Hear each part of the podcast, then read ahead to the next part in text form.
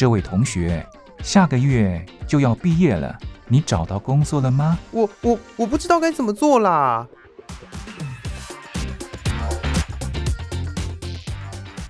想找工作，却不知道该从何着手；想换跑道，却不知道自己能不能做得来。收听职业相谈所，让各行各业的前辈为你指点迷津。在职场上迷路的人啊，一起来寻找你的栖身之所吧！欢迎收听职业相谈所。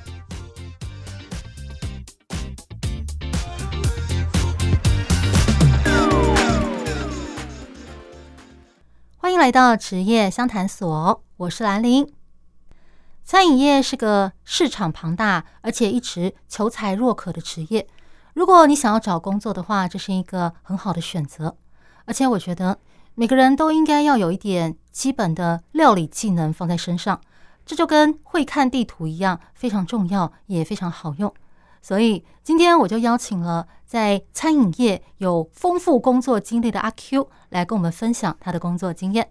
阿 Q 你好，主持人好，大家好。哦，阿 Q 你在餐饮业有很丰富的工作经验嘛？所以今天我就要想来问问你，你为什么会想从事餐饮业呢？因为市场上应该有很多工作可以选择，那你为什么要选餐饮业的工作？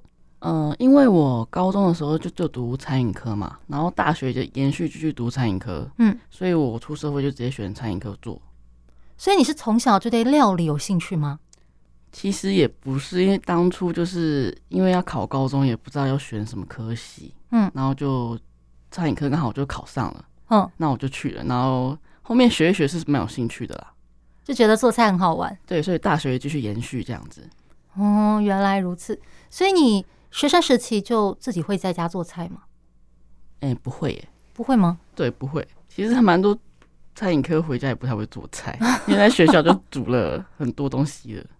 不会想说，哎、欸，在学校做出了心得，然后回家里就做给家人看，或者是把学校做的菜带回来给家人吃，让你们尝尝我的手艺之类的。学校做的菜会带回去，那可能如果要真的要做菜的话，可能就是过年过节才会想要展露一手这样子吧。哦，可以想象，对我家也是这样子，诶，就是过年的时候，对爸妈们休息啊，然后现在轮我们这一辈来做菜了，这样子就觉得是时候让我们这一辈的人来展露一下目前的成果。嗯。好，那你刚刚说，因为高中的时候就读餐饮科，所以上了大学之后就继续往这个方向发展，所以等到毕业之后就正式踏入餐饮业了吗？对，没错。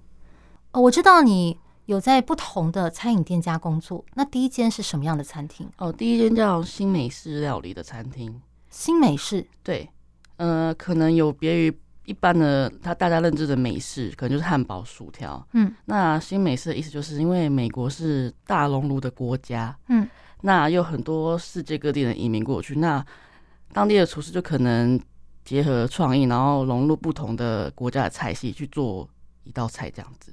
哦，原来如此，就是不是我们所熟知的那种单纯的美式素食炸物。什么汉堡啦、鸡块啦、薯条啦，而是融入了这个多民族的特性。对对对，好比说，可能有嗯墨西哥、古巴，然后哥伦比亚、中南美洲，甚至是什么中国城元素之类的，就是完全把它的这个民族大熔炉的特性呈现在它的菜色上。对，没错。哇，那这样做起来感觉很有挑战。对，没有错，因为我们老板。当初餐厅老板是 A B C，嗯，对，他就是从小在美国长大的。然后我们的主厨是爸妈是台湾人，然后好像也是从小在美国长大，嗯。然后后来他在上海开餐厅，那他可能一个月才会回来台湾一次，然后改变我们餐厅的菜单这样子。嗯，对。哇，感觉老板本人的这个民族成分就有点复杂后，有台湾，然后又有中国元素，然后他又在美国生活，所以这样至少就三种元素了。那你在这间餐厅的时候是做内场，是不是？对，我做内场，所以就是要实际挽起袖子下厨料理，没有错。是说你当初是怎么找到这家餐厅的？我当初就是上网查，因为我本身对西餐比较有兴趣，我对中式比较没兴趣。哦，那我就上网查了，就觉得这间餐厅的菜看起来很好吃，哦，然后我就去应征了，然后就上了。原来如此，是被他的菜色所吸引的。对对对，也正常啦。对，我们平常找工作的时候，也是从自己的兴趣着手，然后可能看到觉得，哎，这间公司好像不错，有前景，很有名，所以就会想要去投履历看看。哎，所以你是投履历过去的吗？线上投还是现场投？线上，线上。对。哦，所以他就通知你去面试。对啊。那他面试的时候考什么？会让你现场做菜吗？欸、没有面试，是老板跟我谈，嗯，然后就是简单介绍一下，然后就问什么时候可以上班了，然后就去了。哎、欸，就这样子哦。对，哦，所以就像我前面讲的，餐饮业真的是个求才若渴的职业。对，所以只要你时间上能够配合，他跟你聊聊，他觉得你这个人不错，就可以来上班了。嗯，这样子。那在他们的内场工作，刚提到，因为它是新美式，它的菜色。以美式为主，但是还融入了很多不同的民族，所以在做菜的时候，应该有看到很多罕见的食材，或者是没看过的料理方式，或是菜色。吼，可不可以举几个例子？像我们新美式，可是里面还有卖中式的炒饭哦，又卖炒饭。对，然后我们的腌制品都是自己腌的，什么腌洋葱，然后腌黄瓜那些都是自己腌的。嗯。然后比较特别的，可能就是呃，我们有一道 taco，taco 就是墨西哥墨西哥的那个玉米饼嘛。对，然后我们选用的牛肉是算牛的大腿还是屁股这边的肉，然后很大一块，它叫和尚头。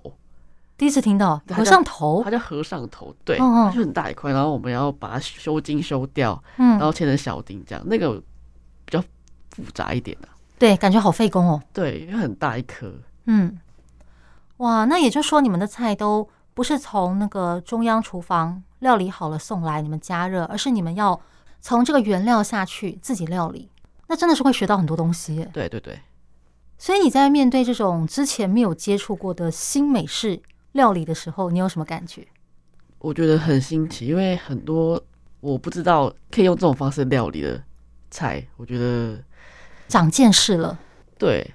而且我们主厨就是做菜比较随性，嗯，不太会在意说这个要加多少，这个要加多少，就是他就是他当天想出那道菜，他就是这样随意自己加一加，这道菜就发明出来了。啊，这么厉害？对，他会比较随性一点。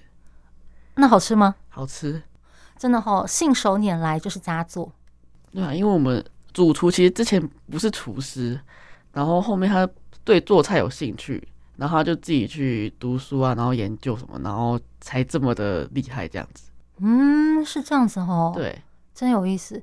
所以在这边做久了之后，你现在对美式餐点有研究出一点乐趣了吗？研究出一点兴趣了吗？有，那可能去外面餐厅吃的话，我就会稍微挑一下。怎么挑？就是我会看他的餐厅的菜色。嗯，那可能汉堡、薯条这些我就不会。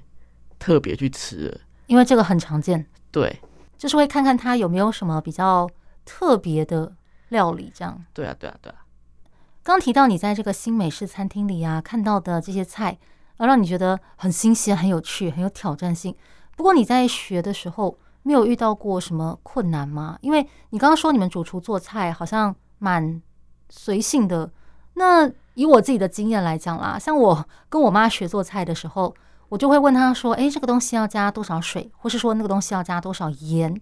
我需要一个明确的比例，我会比较好做。而且我们一般看食谱的时候，不是都会有一个明确的比例吗？照着这个比例做就不会出错。可是你刚刚说他好像就比较随性，所以你在跟他学在偷师的时候，会不会觉得为什么这个菜我总是做不出来它的那种味道，达不到它的那种水准，总是好像少了什么？就是这个菜。”很不好做，有没有这种感觉？有时候会有，但是就是我每道菜出出去，我自己要先试吃过，嗯，我才会送出去。对，因为我们可能这边做完，然后会到下一个到菜口那边，菜口要检查，然后摆盘才会送到外场去。嗯，对。那主厨就是比较随性，因为他就不在意说，就是我一定要照 SOP 干嘛的。然后你只要味道差不多，然后试试试试看，然后就可以出去这样子。嗯，他真的是很敢放手让你们去尝试哦。对，因为这样做可能一开始的时候有点，也许这个分量没抓好，或是说那个火候不够，导致说呃食物可能没有达到标准，就是可能会有这种失败的情况。对，但是他很敢于让你们去尝试，然后你们真的也就诶摸索出了这个料理要怎么做这样子。对，这是不是跟你本来就是这个餐饮科出身有关系？就是已经有那个基底了，所以上手会比较快。对，因为在求学的时候，其实都会有去外面实习，那大概也知道业界是怎么生态。哦，了解。这样想想也难怪，老板就是在一开始跟你聊的时候，他应该也是因为知道你有这个方面的经验，所以才很爽快的就录用你了，问你什么时候来上班这样。对，那加上他们可能也缺人啊，因为餐饮业就是流动率蛮高的，嗯，那愿意做的真的是没有几个。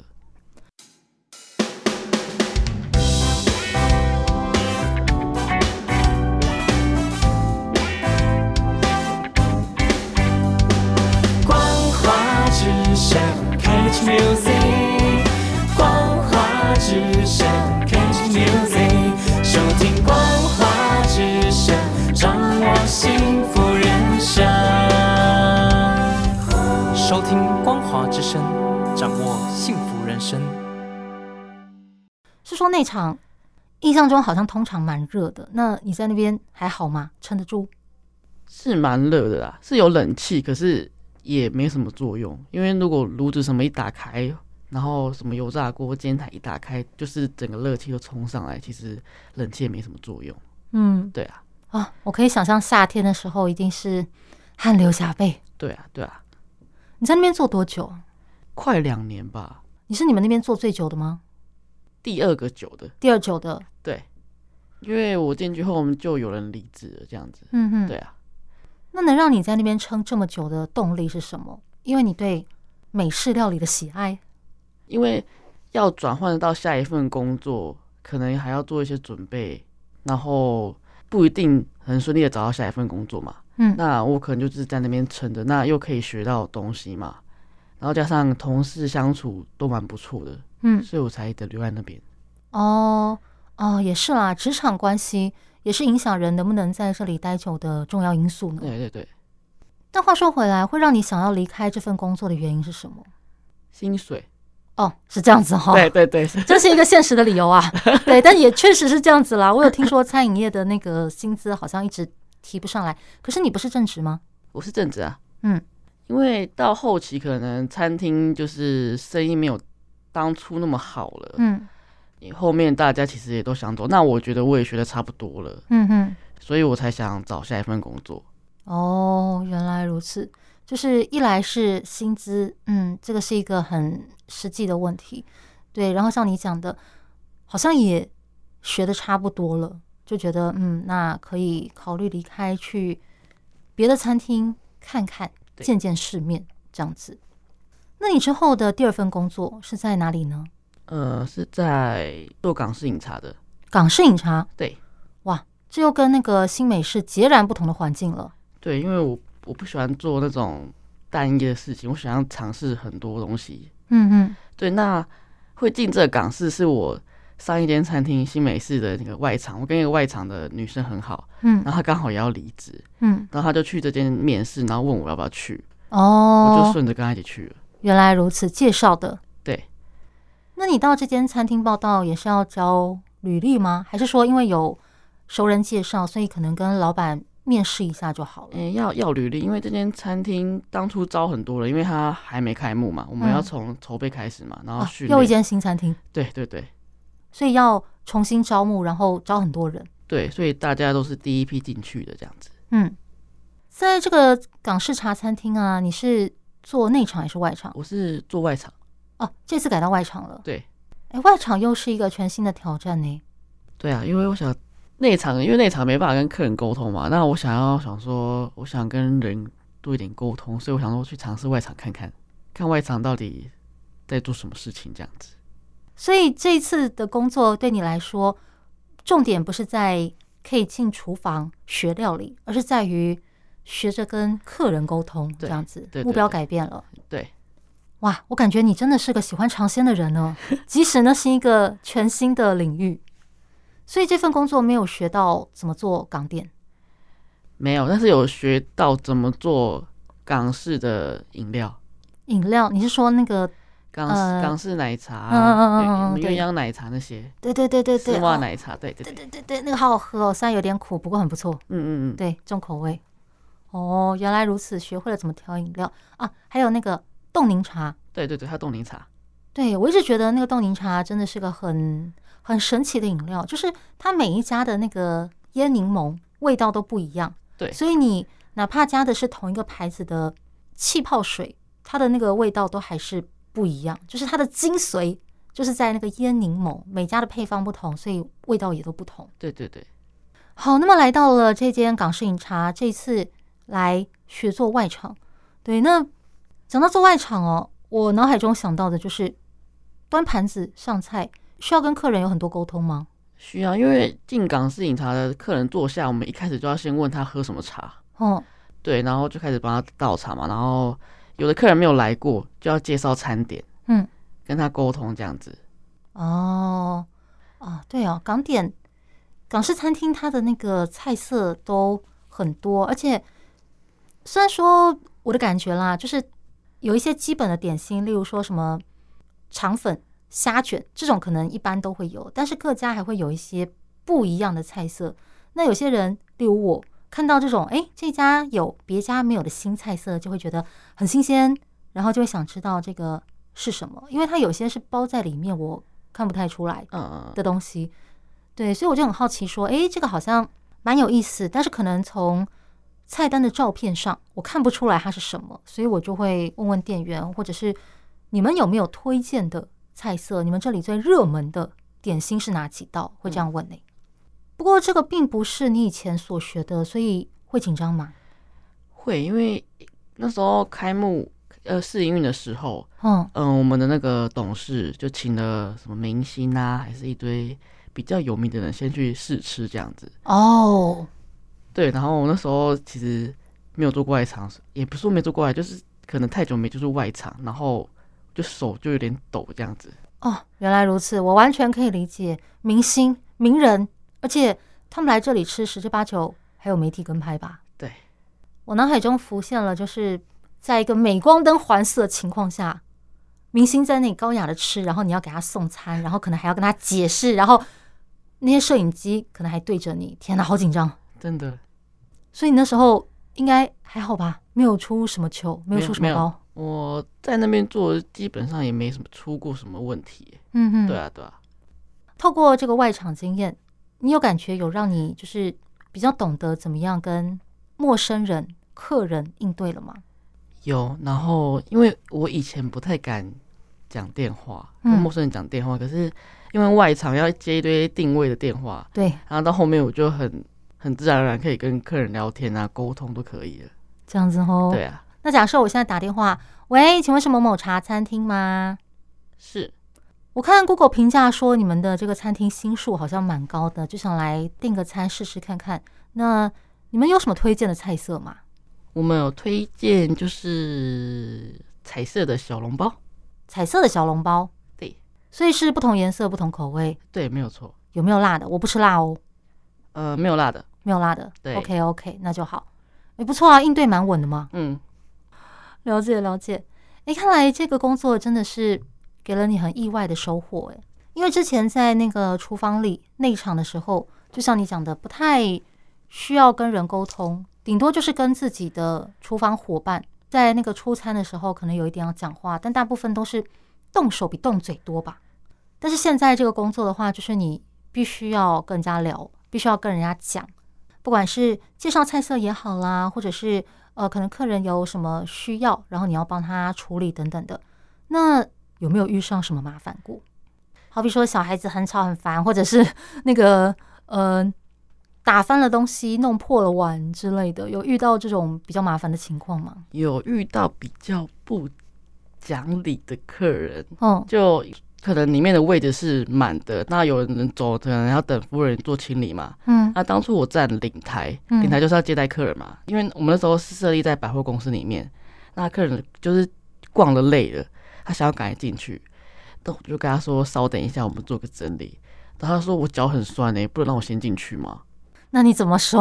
我说我们先做整理，然后他后面就是可能就自己冲冲进去这样子，硬要冲进去。对，那我们就不得已就是让他先进去了。所以他就坐在那边看你们清洁吗？对，他他不介意，他不介意，因为他就是说他脚很酸的这样子。哦，好哦，真是个没有耐心的人。好啦，如果你不介意我们在你面前清洁，然后可能妈妈擦擦桌子的时候，也许会弄到你裤子上，有这样的风险哦。你不介意的话，请坐。啊，好啦，这种事情想归想，当然不可能真的跟客人这样子讲。嗯嗯，没有错。嗯，那其他还有遇到过什么比较棘手的情况吗？棘手，因为我们当初开幕，然后到后面。这样是，其实每天生意都很好，连平日生意都很好。那可能我们员工人数很多吧，嗯哼。那可能在跑菜的时候，就是送菜跑菜的时候，然后有的客人可能说啊，我要什么，我要什么，然后有人会忘记，然后我们就会被客诉，说就服务人员没有在听我讲什么，然后什么之类的这样子。哎呀，只是忙中有错，不小心漏菜了吗？对啊，啊，真的。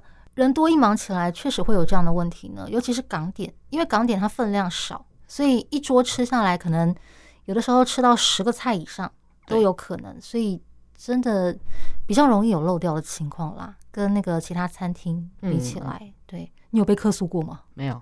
哦，厉害。一方面也是因为你后来从那个外场转移到那个柜台了嘛，就是接听电话、定位，然后。负责找人来说，哎，客人来了，你带他们去什么位置？结账的这种。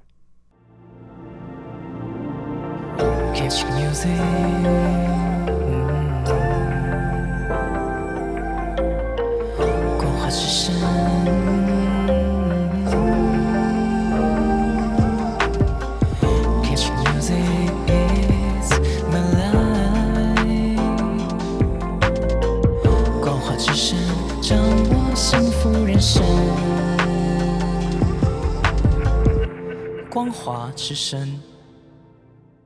你在这一间做了多久？这间大概四个月而已。因为四个月这么短？因为他就开幕四个月就收掉了。这假的？不是说生意很好吗？因为当初他们开不止港式饮茶哦，他们还有开一间西餐厅哦，跟一间算川菜的餐厅，都开在同一间百货公司。那我们港点是。营业额最高的，那其他两间就还好。嗯，那可能股东当时跟百货的董事就是资金有点，就是租金有点瞧不拢。嗯，就这样子散掉了。那时候有上新闻。哦，是哦，对。所以就是港点收起来了，还是说换地方了？全部收起来了，三间全部收。对，然后就是因为他们本来在南部那边就有店了，所以可能有些人就直接回南部了。嗯，那台北的就是看你要去南部，还是要就是他们会给给个遣散费这样子。哦，因为他们在北部没有其他展店，所以你也没办法移走，除非你愿意到南部。他们有问我，可是后面我好像说，我就生在台北，我不可能直接下去高雄这样子。对哈，对啊。哦，原来如此，好可惜哦。嗯，真的蛮可惜的。对啊，明明生意这么好。对啊，因为你知道那个北部真的是。人多，然后餐厅也多，要在这么多餐厅里面有很好的生意，真的是一件不简单的事情诶。双北市每天都有这么多的餐厅在开张，每个餐厅开张都有各式各样的优惠，大家每天吃都吃不完。对啊，你要在这么竞争的餐饮环境里有这么好的生意，维持这样的竞争力是件很不容易的事情诶。我还没有吃过那间呢，只能去南部吃了，只能去南部吃了吼。对啊。嗯好吧，这一间只做四个月，对。那么它的薪资条件跟上一间比起来怎么样？外场相对的薪资一定会比内场低，是是这样子哦。嗯，即使是正职也是吗？对，没有错。啊，可是感觉你们这一间餐厅好像比前一间规模更大，因为你说工作人员更多，规模更大，可是薪资没有比较高。因为我以前都是做内场的，嗯，那我转外场。然后可能就是算是从最基本的做起哦。其实当初本来要调薪的，可是就因为收掉了，嗯，对，逼不得已。哦，原来如此。对啦，因为你之前是那个做内场的，所以到这间来之前的经历就比较派不上用场了。对，不过还好，还是有学到那个怎么样做饮料，嗯，对不对？就是至少有一点料理上的收获，然后还有懂得怎么跟那个人际应对，这样子。是。那下一间餐厅又是怎么找到的呢？这次应该没有人介绍了吧？有，还是有人介绍。下一间餐厅其实我空窗了一阵子啊，那时候就是一直在找找到底要做什么。嗯，然后刚好是我第一间餐厅的同事，嗯，因为我第一间后面第一间餐厅也收掉了，嗯，老板开了另外一间，然后那边的同事刚好知道我在找工作，然后问我要不要去他那边的，就是他新去的餐厅，嗯，然后我就就真的去了，嗯，对，所以新去的餐厅，也就是说第三间跟第一间是有关系的吗？没有关系，就是没有关系。第一间后面收掉了嘛，嗯，后面也收掉，然后那个同事有找到新的餐厅做，哦，然后他就问我要不要去这样子，嗯嗯，对，原来如此，所以又是新开幕的餐厅吗？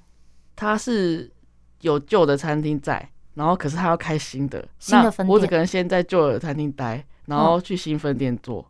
哦，原来如此，那这间是什么样的餐厅呢？呃，它早上属于咖啡厅。然后晚上会变成酒吧，哎呦，早上咖啡厅，晚上酒吧，复合式啊？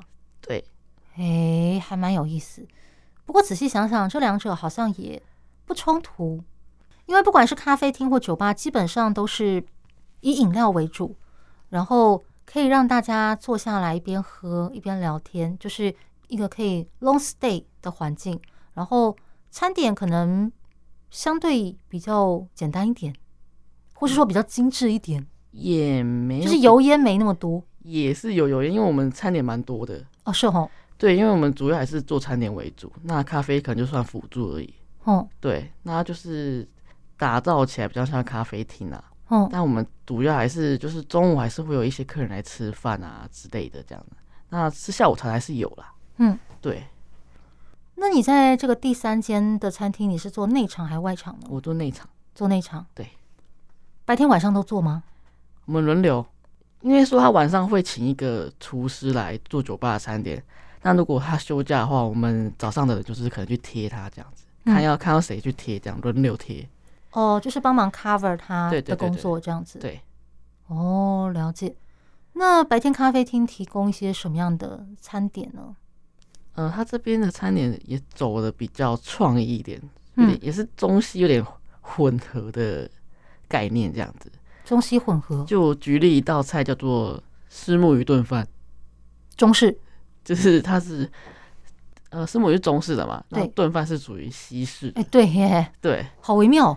对，哦，中西合并的料理，嗯，这个感觉也是，就像你讲的，很吃创意。对，这次的菜也是厨师随性研发的吗？呃，这次的厨师就比较严谨一点的，就是比较不随性的，嗯、因为他们的菜都要经过，就是老板啊、老板娘他们吃过，然后还有行政部门的人吃过。嗯，哦、啊，还有行政部门。对，哇，感觉这一间餐厅规模也不小啊，因为开蛮久的。哦，对，在大道城附近。哦，大道城那边。哦，对，了解。那晚上呢？晚上吃什么？晚上就是酒吧，就可能吃比较简单的餐点，就是炸物之类的。嗯、那炸物可能是没有那么简单的炸物。我们有一道菜叫青酱甜不辣。青酱甜不辣。对，青酱是那个意大利面的那个青酱吗？对对对对对对。配甜不辣，嗯、对，好微妙。嗯。然后还有一些下酒菜，是不是？对啊。对啊，我印象中就是晚上喝酒配的餐点，像你讲的炸物，再不然就是那种。你知道日式居酒屋里面会出现的那种，好比说，嗯，一夜干，对，或者是关东煮，嗯嗯，对，之类的这一种哦，还有凉拌菜，对对对，大概是这种感觉。所以你们也是提供这样的餐点吗？我们晚上酒吧提供的餐点就比较偏中式，我们提供卤肉饭。哦，居然有卤肉饭？对，然后还有一些还有那种干的辣拌面，嗯嗯，然后是有放鹅啊的那种，哦，对，就是然后炸物就是。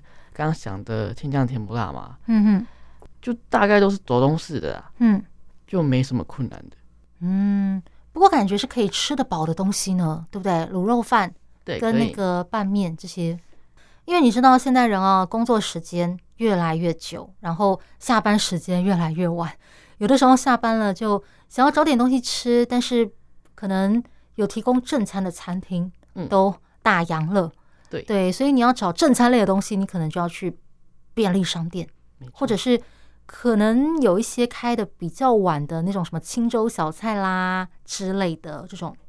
你如果要找那个酒吧之类，它可能真的就只有提供一些下酒菜。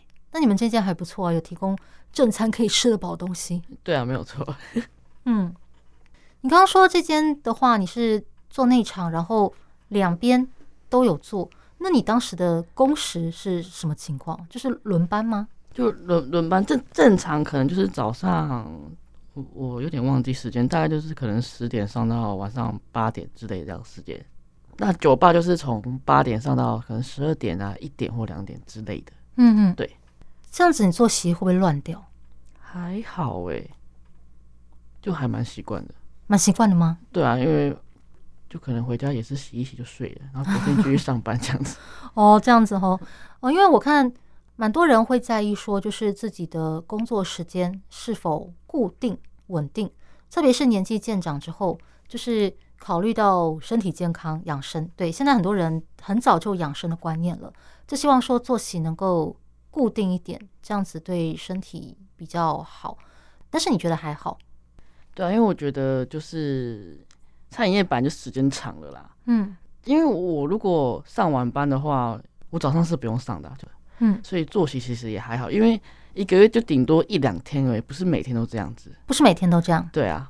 所以就是可能你这一个月都是轮早班，就像你讲，可能早上十点到晚上八点，然后只有一两次要轮那种晚班，就是晚上八点到凌晨一两点的这种。对啊。哦，原来如此。那这样的话确实还好。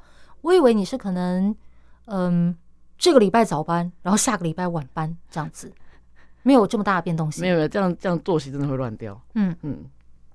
然后在这边的时候是做内场，然后因为是偏比较中式。或是说白天的时候有点稍微中西混合的菜色，所以你在学习上来说没有遇到太大的困难。还好，因为东西对我来说蛮上手的，对我来说没有到很困难啊。对，因为我前面那个餐厅就是做的工就比较复杂，到这间餐厅对我相对来说对我来说比较简单一点。嗯嗯，哦，就是之前已经充分磨练过了，所以再来这边就 piece of cake 这样子。了解。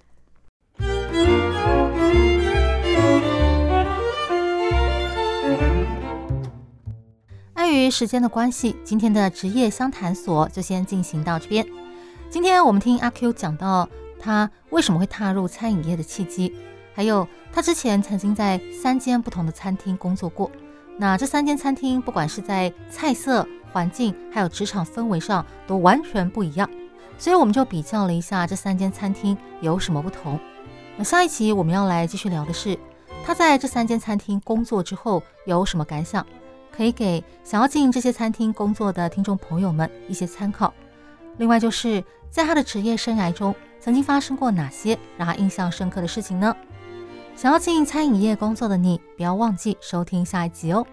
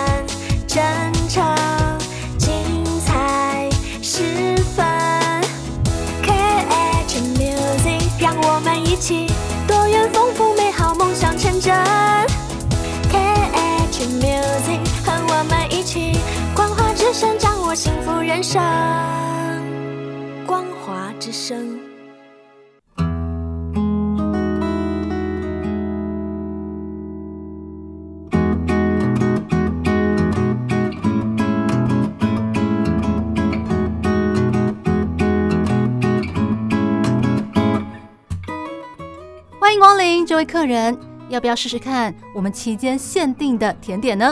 哦，期间限定的啊？对，这是老板为了特殊节日做的，每一次的口味都不一样，只有现在才有卖哦。要不要试试看呢？好啊，那给我来一份吧。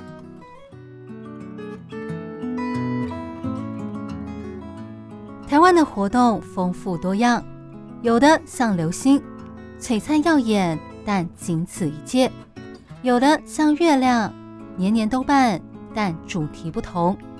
每场活动、每次内容、每段相遇，都是期间限定。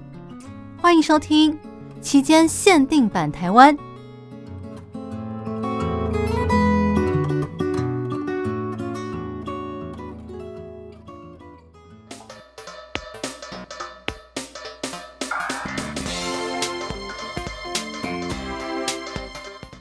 来到期间限定版台湾，我是兰陵。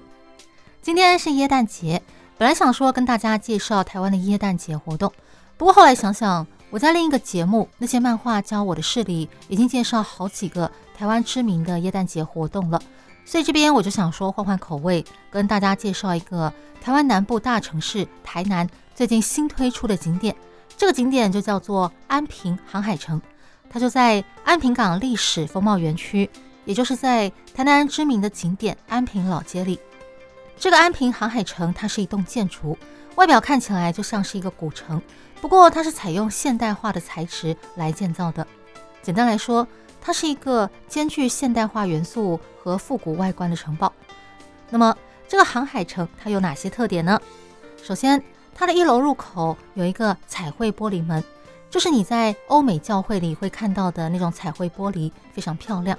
那在你进去之后，你就会看到一个非常宽敞、非常豪华，像电影《铁达尼号》哦，在中国的话应该是叫做泰坦尼克号一样，那种非常豪华的大厅。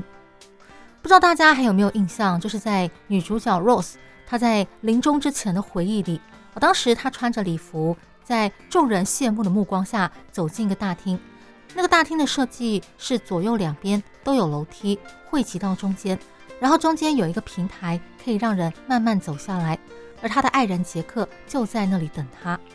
没错，他就是重现了《铁达尼号》里的那个大厅，所以这个地方理所当然就变成拍照打卡的热门景点了。除了这里之外，这座城还有另外一个非常受欢迎的景点，那就是在它的四楼户外观景台。从这个观景台，你可以由上往下一次看遍安平区的各个知名地标。好比说，像是安平古堡啦之类的，来了解安平港的历史文化，还可以欣赏在清朝时期台湾非常知名的八个景点之一的安平晚渡，也就是在安平地区夕阳西下的这个美景。另外，在观景台这边，它还设有酒吧，你可以在这边喝杯酒，吃点东西，慢慢欣赏这样美丽的景观。除了一楼的豪华大厅，还有四楼的观景台之外，在这座城里，还有一个英国工业博物馆，这里展示了很多大型的交通工具，好比说像是哦铁达尼号的模型啦、古董车、百年火车头、知名电影《罗马假期》里的场景，还有从英国空运而来的 Vespa 摩托车。另外，这座城里也有一些餐厅、伴手礼店，或者是一些文创商品店，它有时候也会举办一些艺文展览，然后又提供导览服务。同时，它也开放国内的剧组可以申请来这里拍片，它的用途很多。当你逛完航海城之后，你也可以试着从里面走出来，从后方来看这座城，因为这座城的后面是走另外一种不同的风格，是蓝白相间的，看起来更加的现代化。另外，在它周围的空地还展示了一辆英国的红色双层巴士。总的来说，这个安平航海城。它是一个充满欧洲风情的景点，来这里会让你有一种瞬间出国的感觉。它在十二月十六号正式启用，不但媒体有大幅报道，还有很多相关的影片在网络上流传。从那些影片看来，这个景点非常受到大家的喜爱，现场参观的人哦很多呢。顺带一提，如果你想要去这个安平航海城的话，从市中心的台南火车站搭大众运输，也就是搭公车的话，大约是四十分钟，因为要绕路。那如果你租机车，我自己骑过去的话，只要十六分钟就可以到了，算是一个相当方便的景点。大家有机会到台南去玩的时候，可以看看哦。那今天的节目就跟大家聊到这里，我是兰陵，那我们下一集再见喽，拜拜。